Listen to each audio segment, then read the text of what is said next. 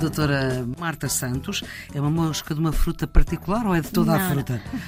É, é muito interessante essa pergunta, porque as moscas da fruta não comem fruta.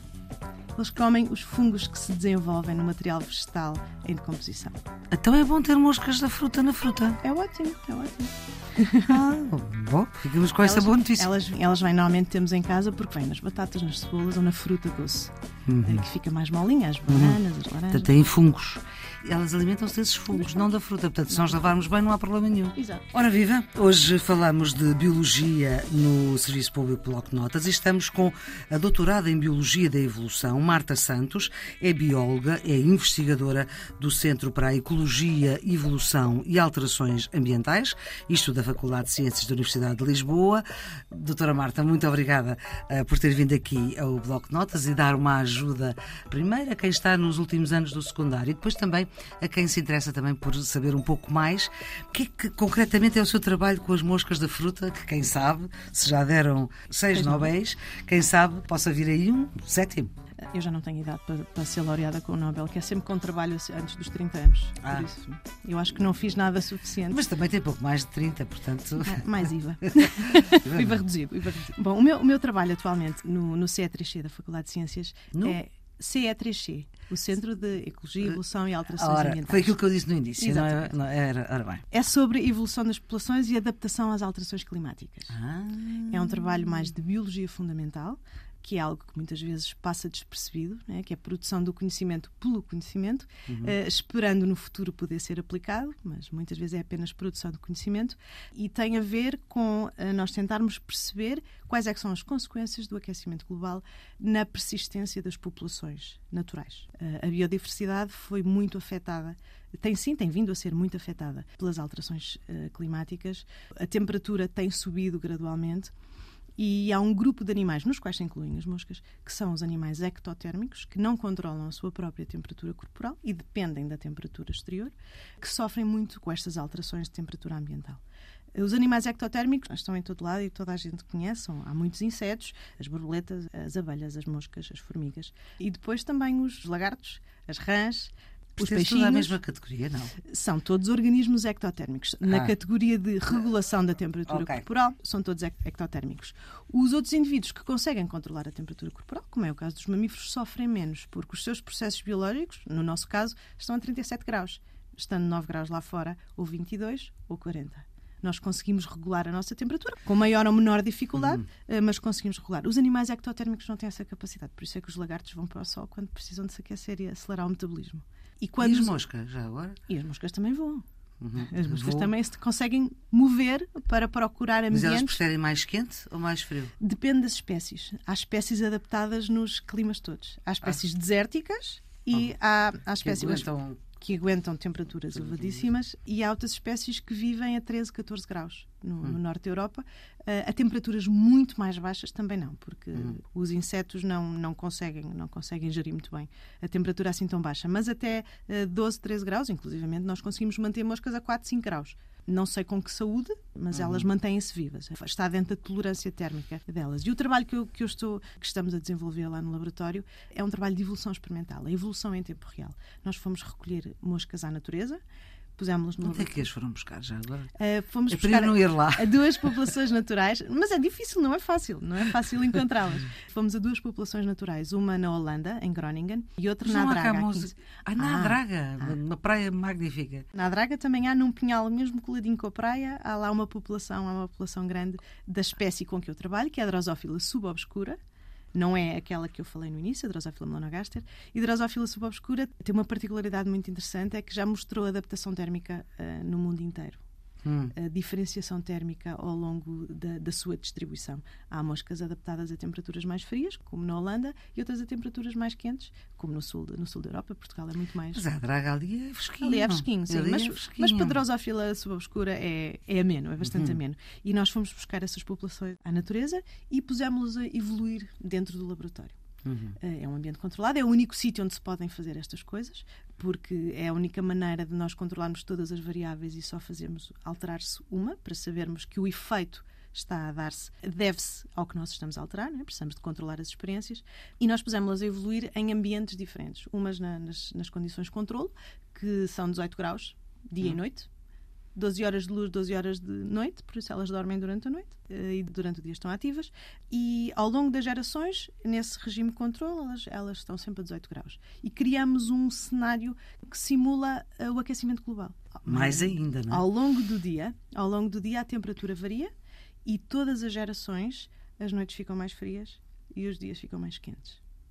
Hum. Por isso, aquelas moscas têm bebés e os seus bebés já vão enfrentar umas condições mais difíceis, como está a acontecer connosco. Uhum. Os nossos pais enfrentaram condições mais uh, climáticas mais suaves que nós e os nossos filhos vão, vão de certeza, atravessar um, um clima mais, mais severo. E nós estamos então a, a, tentar ver o que é que acontece quando nós submetemos as moscas a esse cenário de alterações climáticas. Uhum. E, como eu disse, nós estamos a acompanhar em tempo real o que acontece. Isto chama-se a ferramenta que nós utilizamos, é a evolução experimental. Doutora Marta Santos, uma das ideias também feitas é que com a pandemia, as questões climáticas continuam, não estamos bem, mas melhoramos. Isto corresponde a alguma verdade? Parece que há mais oxigênio no mar, nos, nós, nos rios? Se nós levantamos o pé do acelerador das alterações climáticas, o nosso contributo nefasto foi um bocadinho minimizado pela paragem das, das indústrias, dos aviões. Não... Dos aviões. Nós desaceleramos um, um pouquinho. Duvido, duvido, mas claro, isto é uma opinião, não é? Hum. Não, não, tenho factos claro, que o provem, mas, uh, mas duvido que o suficiente para reverter o caminho que estamos a seguir das, das alterações climáticas. Como é que se avançou a partir da, da, teoria da evolução de Darwin? O que é interessante em relação a Darwin, Darwin foi um visionário na altura, uhum. porque não se sabia nada sobre o DNA, não havia estrutura molecular, não se sabiam o que, é que eram genes, não se sabiam o que, é que eram cromossomos. E ele também não sabia. E ele não sabia, mas ele escreveu um livro brilhante e um postulado incrível sobre como é que as espécies mudam ao longo do tempo. Ele era adepto do gradualismo, uhum. em que as espécies mudam lentamente. E para melhor?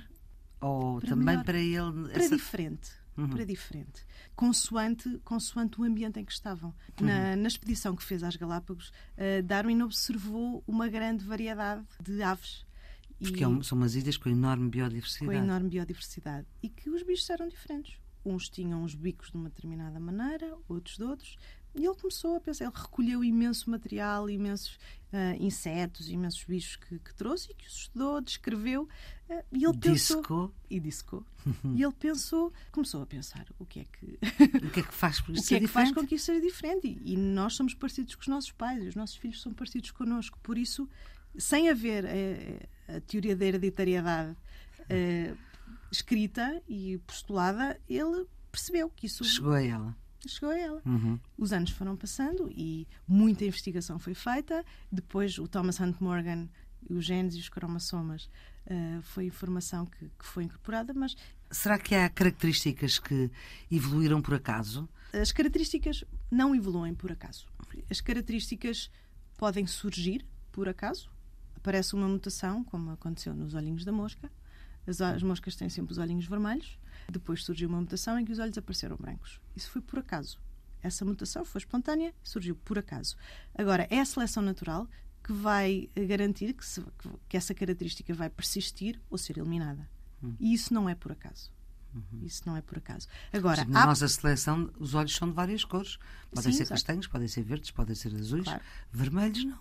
vermelhos não. Existem olhos vermelhos no albinismo, que é uma, que é uma doença claro. e que. E mas que é traz... doença. Mas é uma doença e traz problemas. Uhum. E traz problemas, por isso, se houvesse seleção forte. Nem brancos. Diga? Nem brancos. Nem olhos brancos. Não, não, olhos brancos também não. Só por cegueira, não é? Sim, sim, sim. Uhum. Não, também por não doença, não é? Sim, por doença. Portanto, Forte, olhos rapidamente. aptos Uhum, Já aprendi exatamente. alguma coisa. Olhos aptos uhum. são, pronto, são estes, os azuis, os verdes, Exato. os eh, castanhos. Os negros, há uns que são mais negros. Que são mais escuros do que Mas outros. também não são negros, negros, negros, não são pretos, pretos, pretos. Não, normalmente não são, normalmente não são. Hum. Eh, porque negro é, é só a pupila. Exatamente. A pupila. E a íris costuma ter uma cor diferente. Mas há processos aleatórios de hum. evolução. Se uma população é muito pequenina e tem pouca variação, a seleção não pode selecionar. Não há nada para selecionar. Por isso, o facto daqueles, daqueles Quando animais. Quando há muita endogamia, não é? Quando há muita endogamia. Casamento isso, dentro do mesmo grupo. Como na Casa Real Inglesa e a doença de Huntington, é um exemplo paradigmático em que uhum. é, uma, é, uma, doença muito grave uh, que se transmite todas as gerações, tem uma expressão dominante e, e, e é um Mas caso. nem todos a têm. Nem todos, é 50% é a probabilidade.